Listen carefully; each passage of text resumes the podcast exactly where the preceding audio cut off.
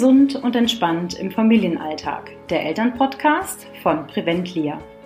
Wir zeigen Familien, wie sie ihre Gesundheit in die eigene Hand nehmen können, einen gesunden Lebensstil in ihren individuellen Alltag integrieren und das ohne das ganze Familienleben umzukrempeln.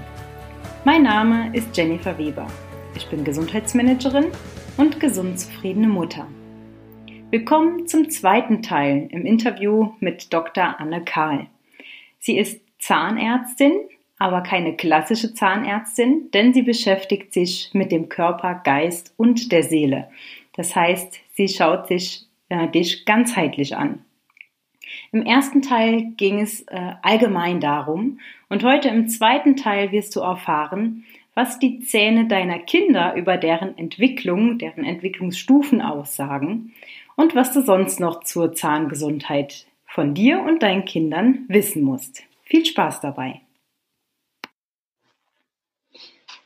Anne, wir steigen direkt ins Thema Zähne als Knotenpunkt des Körpers, der Seele und des Geistes bei Kindern ein.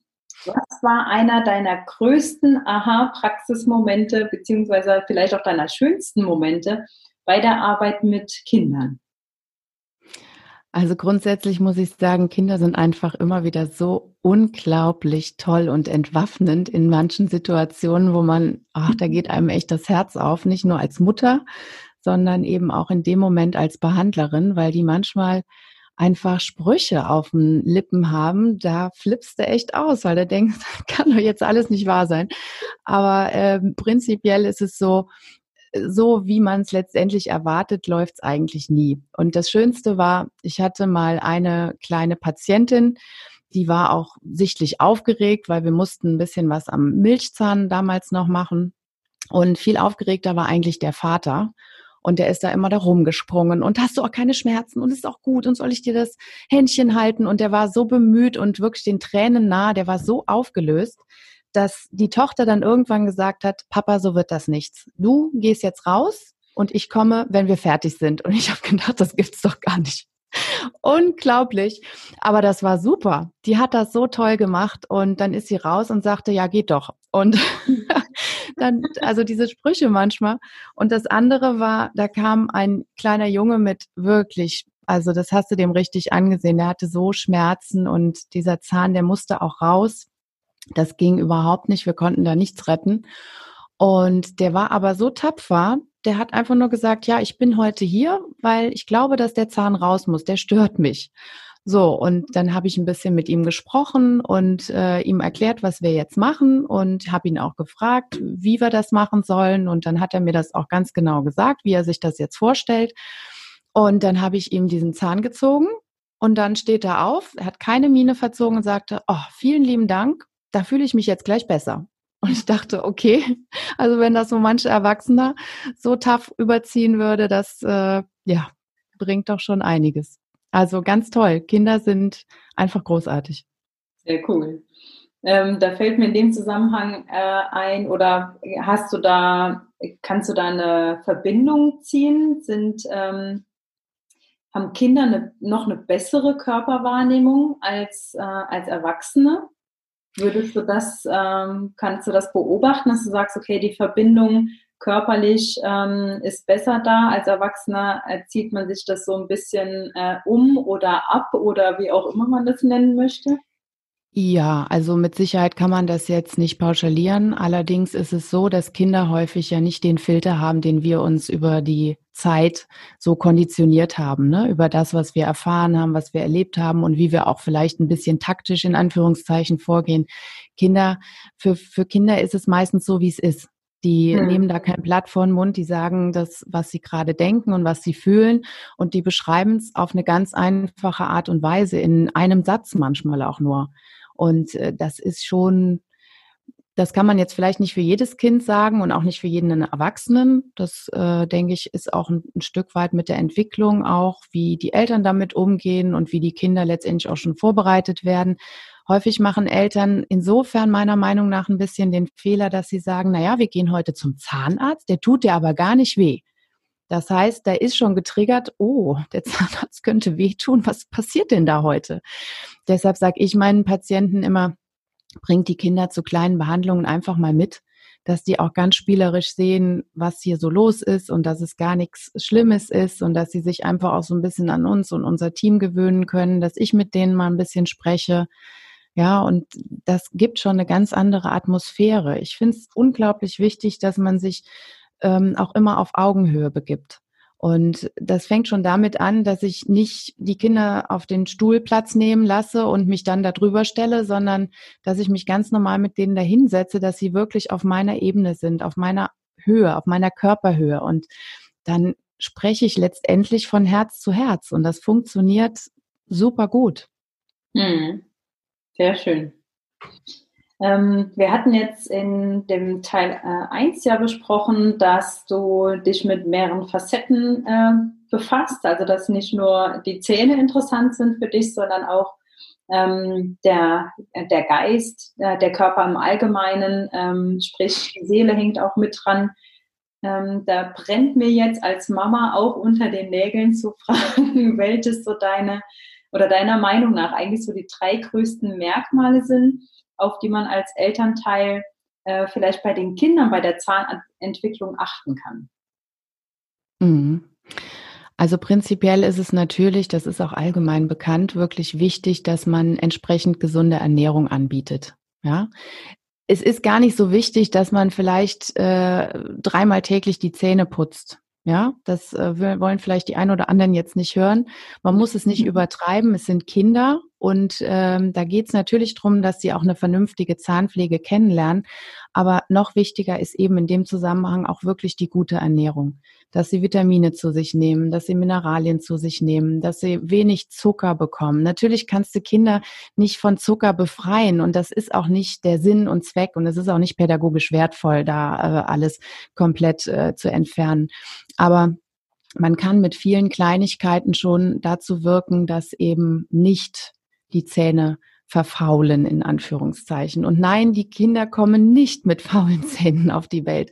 Da ist im Vorfeld schon was mit der Ernährung nicht optimal gelaufen, so dass eben die Zähne im Kiefer eigentlich schon eine Fehlbildung erhalten haben. Ja, dann ist es, glaube ich, insofern auch noch ganz wichtig, dass man einfach schaut, es gibt unterschiedlichen Zahnwechsel und es gibt auch Zähne oder beziehungsweise der Zahnwechsel findet mal früher und mal später statt. Da muss man jetzt nicht gleich die Nerven verlieren, wenn die Zähne noch nicht kommen.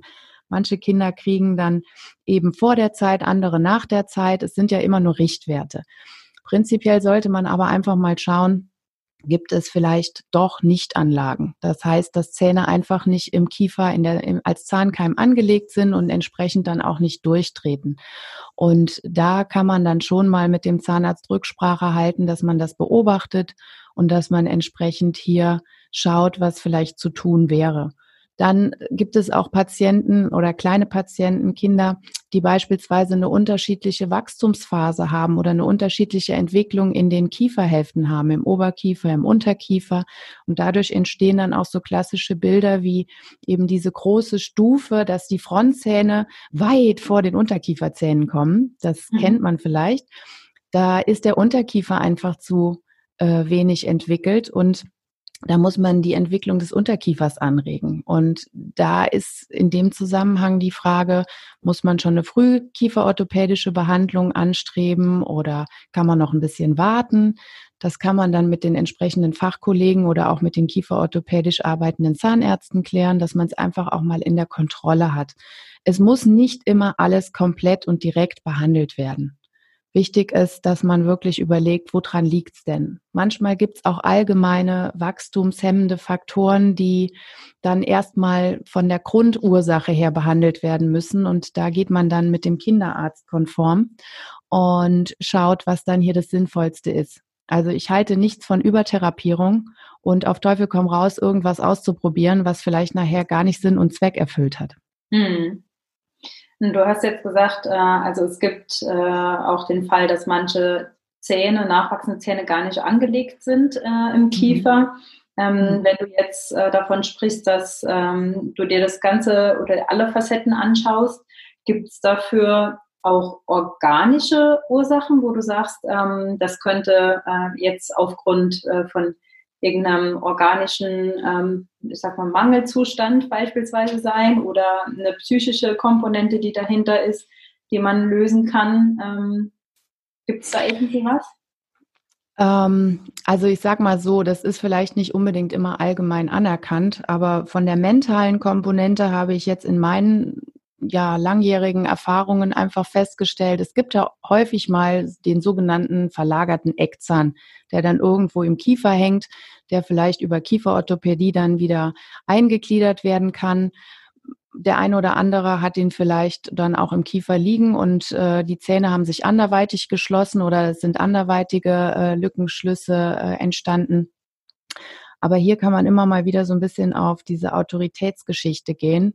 Die Patienten, die in meinem äh, Praxisalltag waren, die verlagerte Eckzähne jetzt in dem Fall hatten, die hatten immer eine sehr anstrengende Kindheit, wo sie äh, sage ich mal, entweder einen total harten Trainer hatten, weil sie im Leistungssport waren. Und da gab es nicht die Frage, willst du, sondern da gab es immer nur, du musst. Und äh, da standen meistens Eltern oder eben andere Autoritätspersonen darüber, die wirklich extremen Druck auf diese Entwicklung ausgeübt haben. Das mhm. ist ganz spannend zu sehen. Das war auch, die Facetten waren mit Sicherheit von ähm, den Themen ein bisschen unterschiedlich bei den verschiedenen Patienten, aber grundsätzlich war der Hauptfaktor immer der, dass man in seinem Willen extremst unterdrückt wurde und sich nicht immer so persönlich frei entfalten konnte. Natürlich wollte das Kind auch in den Leistungssport gehen, aber zum anderen gab es dann irgendwann den Punkt, wenn du da mitspielen willst, und da war natürlich auch so ein bisschen die Motivation der Anerkennung der Eltern zu erkennen, dann musst du da letztendlich durch. Und das äh, beispielsweise ist so eine Geschichte. Es gibt natürlich auch gewisse Krankheitsbilder, Syndrome beispielsweise.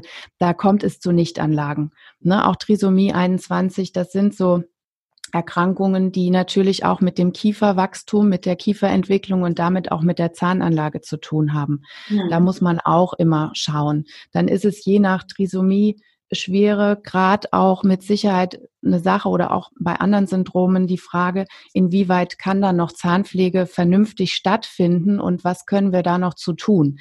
Und da ist auch wieder das Stichwort wirklich Ernährung und eben schauen, dass das ganze Immunsystem da auch entsprechend mitgenommen wird damit Entzündungen keinen Weg haben am Zahnfleisch und äh, damit die Zähne auch wirklich einfach gesund bleiben. Hm.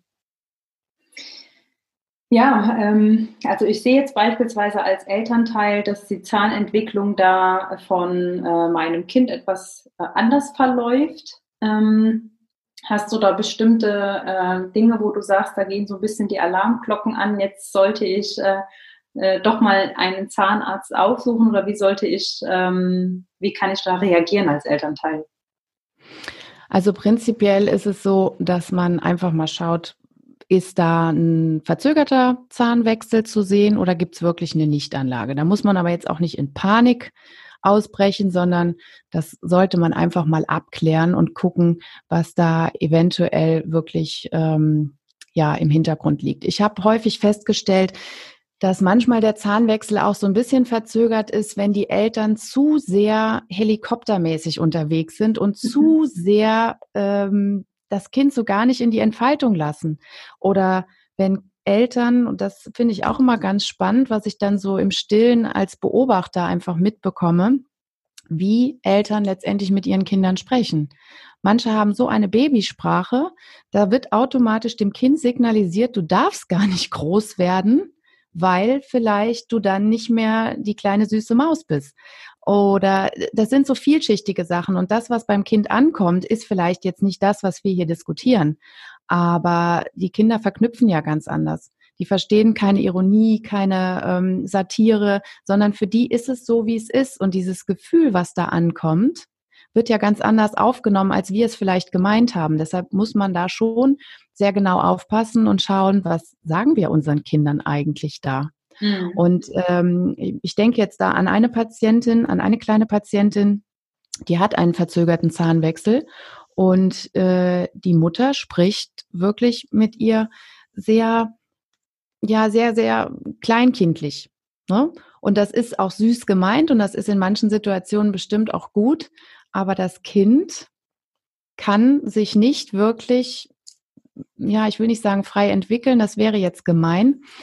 es geht ja eigentlich darum, dass man ihm äh, oder dem Kind auch ein bisschen hilft, da wirklich ähm, auf seine Ebene zu kommen. Und damit kann das auch in Zusammenhang hängen, dass vielleicht die Zähne verzögert rauskommen, weil man einfach nicht auf die nächste Entwicklungsstufe gehen will. Das ist jetzt natürlich sehr äh, weit gefasst. Das trifft mit Sicherheit nicht auf jede äh, auf jeden Patienten zu. Man muss immer wieder individuell schauen und was für den einen stimmt, kann für zehn andere nicht stimmen. Hm. Aber es kann eine Facette abdecken, die man sich ein bisschen hinterfragen kann. Hm. Ja, aber ich kann ja jetzt als Elternteil mit diesem Wissen ähm, dann nicht nur darauf achten, dass äh, mein Kind immer schön die Zähne putzt, um Karies vorzubeugen, wie man das so immer im Kopf hat, ähm, sondern wirklich ähm, damit darauf achten, dass sich mein Kind auch in der Persönlichkeit eben so entwickelt, wie ich mir das wünsche, dass ich ein selbstbewusstes, starkes Kind habe, ähm, dass es die Herausforderungen des Lebens meistern kann und dass es auch, äh, also nicht nur mental, sondern eben auch körperlich ähm, und seelisch ja sehr gesund ist. Und ähm, ja, darauf kann ich ja im, im Prinzip auch Einfluss nehmen, wenn ich genauso wie du es in der Behandlung mit den Patienten machst, auch diese Facetten irgendwo bewusst äh, ja, mir her hervorrufe und mir immer wieder ähm, klar mache und ähm, einfach zuhöre bei meinem Kind und mit offenen Augen es mir auch angucke. Ne? Ja, das Kind vielleicht auch einfach mal machen lassen. Ne? Natürlich müssen wir als Eltern, ich habe selber drei Mädchen und äh, mhm. was die manchmal machen, äh, klar, das ist nicht immer alles toll und natürlich müssen wir auch im Rahmen der Erziehung irgendwo erklären, warum, wieso, weshalb, was dann eben mal nicht geht. Aber die Kinder können ja auch mal in einem bestimmten Rahmen sich ausprobieren und nicht permanent alles immer so, nee, und das geht nicht und das geht nicht und das musst du so machen, das musst du so machen. Vielleicht haben die Kinder ja ganz tolle andere Ideen, die mir zeigen, hey, du kannst es auch mal anders probieren. Ja, also wir können ja wirklich von unseren Kindern so viel lernen und einfach auch mal unsere Muster, unsere eigenen Muster durchbrechen. Ja, definitiv. Das äh, sehe ich auch täglich. Ja, genau.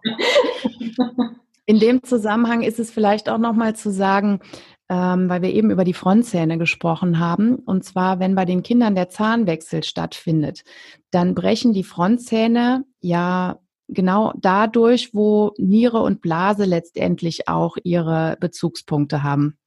Und es kann sein, dass durch diesen Zahndurchbruch vielleicht es auch so kommt, dass ein Kind was jetzt vielleicht dann fünf oder sechs Jahre ist, nochmal anfängt, Bett zu nässen oder irgendwo sich nicht in der Blase in, in Kontrolle hat, ja, wo es eigentlich trocken ist, in Anführungszeichen. Mhm. Das hat jetzt nicht unbedingt immer einen tiefgreifenden seelischen Aspekt, den man natürlich auch in Betracht ziehen sollte, aber es kann auch einfach sein, dass hier eben Bezugssysteme gereizt werden und dadurch die Blase ein bisschen unkontrolliert ist im Rahmen des Zahnwechsels.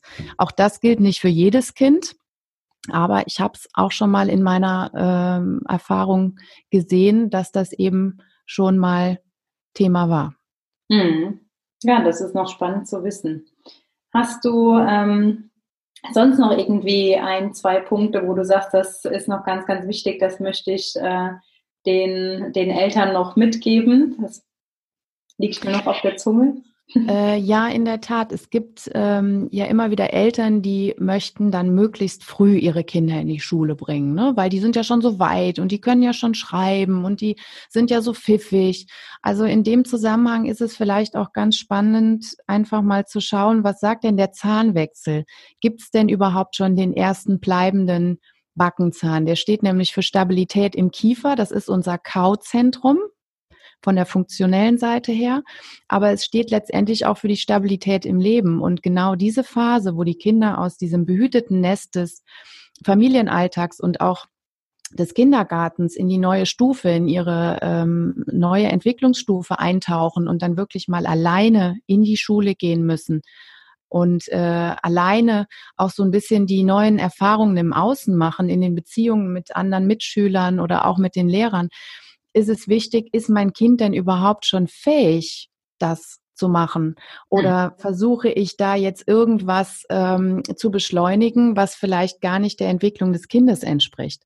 Das heißt, wenn die bleibenden äh, ersten Backenzähne noch nicht da sind, einfach mal schauen, ist das jetzt normal? Weil wir haben ja immer eine gewisse ähm, ja, Differenz, wann Zähne durchbrechen in diesem Alter. Oder liegt es vielleicht daran, dass das Kind eigentlich noch gar nicht stabil genug ist, um wirklich jetzt so einen Schulalltag zu bestehen? Und dann wäre es vielleicht in dem Moment sinnvoll, sich auch mal mit dem Kinderarzt zu besprechen und zu schauen, sollte ich mein Kind denn jetzt wirklich schon früher in die Schule bringen? Und ähm, weil es gibt ja immer diese ja, Kinder, die mit fünf schon eingeschult werden, weil sie quasi diese Kann-Kinder sind. Mhm. Ja, ne? und da wäre es schon mal sinnvoll, genau hinzuschauen und nicht so seinem eigenen persönlichen Plan vielleicht zu entsprechen. Ne? Manchmal tut man dem Kind damit nämlich gar nichts Gutes, ohne dass ich jetzt hier äh, in irgendwelche Erziehungen eintauchen möchte. Das ist eine individuelle Sache, das muss jede Familie, jeder Elternteil für sich selbst entscheiden. Aber das kann auch schon mal ein Hinweis sein, wenn das Kind sich einfach von der Entwicklung her noch ein bisschen ähm, für den nächsten Schritt schwer tut und dann beispielsweise auch noch eigentlich zu jung ist und noch diese Zähne auch noch gar nicht da sind, dass man einfach mal drüber nachdenkt, ist es wirklich sinnvoll. Ja, ja, und dann nicht nur die, die äußeren Komponenten, ähm, da sind wir ja wieder bei diesem, bei diesem Einschichtigen, ne? wenn ich mir immer nur eine mhm. Facette angucke, die dann vielleicht ähm, sehr, sehr schön ausgeprägt ist, wie du sagst, die können dann schon lesen, die können schreiben, das ist äh, alles wunderbar, also sie gelten als schultauglich. Ähm, aber wie sehen die anderen Facetten aus? Ja? Ja, und das halte ich wirklich für ganz, ganz wichtig, denn Lesen, Schreiben, das werden die alle lernen. Aber die Frage ist ja, wie sind denn die sozialen Fähigkeiten? Ne? Wie, wie ist denn die Kommunikation und wie ist überhaupt der ganze ja, seelische Zustand des Kindes. Schafft es das denn überhaupt? Nur weil ich jetzt hier vielleicht zu Hause schön schreiben kann, ist ja die Frage auch, wie gehe ich denn mit meinem neuen Umfeld um? Die mhm. Kinder müssen sich alle auf neue Umfelder äh, einschießen. Ich habe es auch bei meiner älteren Tochter erlebt. Gerade jetzt, die ist nämlich nach den Sommerferien in die Schule gekommen. Und gerade jetzt diese ganze äh, Corona- Debatte und diese Änderungen im Alltag machen das den Kindern auch nicht unbedingt einfacher. Mhm. Ja, und das sind letztendlich die Kleinsten in unserer Gesellschaft, die den größten Beitrag hier leisten müssen, meiner nach, meiner Meinung nach. Und da sehe ich schon einiges, nicht nur privat, sondern eben auch in meinem Berufsalltag, was, ja, was manchmal echt traurig ist. Aber ich will jetzt hier gar keine Corona-Debatte anzetteln. Nur ähm, es ist einfach wirklich eine sehr, sehr große Herausforderung für die Kinder. Mhm auch wenn sie ganz easy und einfach diesen Mundschutz tragen. Aber das, was da eben alles noch dranhängt, das muss auch gesehen werden. Definitiv. Ja, da kann man lang drüber diskutieren. Ja, in der Tat. Ja. Ja, Anne, ähm, im Grunde wären meine Fragen von dir sehr, sehr gut beantwortet. Ähm, ich danke dir, dass du dir wieder die Zeit genommen hast ähm, und die Fragen so schön beantwortet hast. Und ich Sehr gerne. Mich auch, ja, ich bedanke mich auch bei dir als Hörer, dass du wieder dabei warst. Und ähm, ja, wenn du Fragen an Anne hast oder mit ihr Kontakt aufnehmen möchtest, du findest die Links von Anne in meinen Show Notes. Und ähm, ja, bleibt gesund zufrieden, würde ich sagen. Ciao. Tschüss. Tschüss.